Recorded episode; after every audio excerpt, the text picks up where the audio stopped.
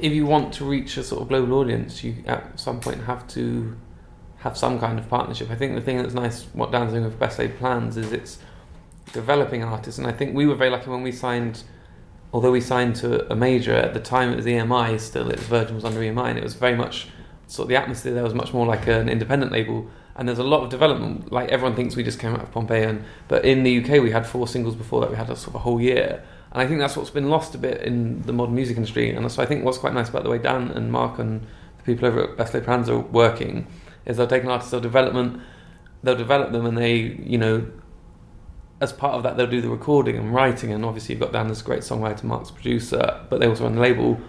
And then I think they're teaming up with the labels later on because, you know, there's a limit to what four guys from London can do, especially with Dan and Mark being so busy with their other stuff.